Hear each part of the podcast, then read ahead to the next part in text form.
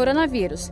Veja o perfil dos infectados pela Covid-19 no Brasil. Foi em 26 de fevereiro que o primeiro caso de Covid-19 teve confirmação no Brasil. Hoje, 65 dias depois, acaba de ser concluída uma análise profunda dos dados clínicos e epidemiológicos do primeiro mês da epidemia no nosso país. Conhecer a doença ajuda a entender o que estamos enfrentando. O perfil dos infectados, mais homem do que mulher, uma média de idade de quem pegou a doença, caso confirmado, de 39 anos, quase 50% entre 20 e 39 anos de idade, olha os jovens aí, e entre profissionais de saúde, quase 10%. Os principais sintomas: tosse e febre.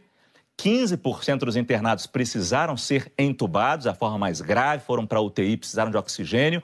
10% internados, 40% ah, com doenças crônicas e levou até quatro dias, do começo dos sintomas até, até é um tempo médio aí, até precisar de uma internação, até precisar ir para o hospital.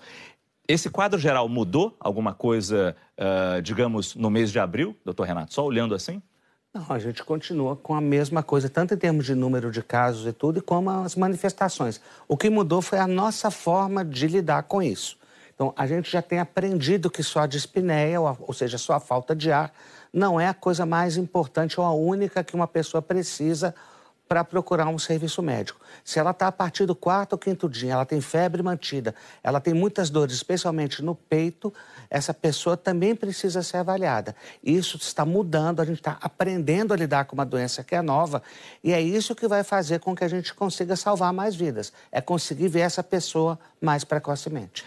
Saiba mais em g1.com.br barra coronavírus.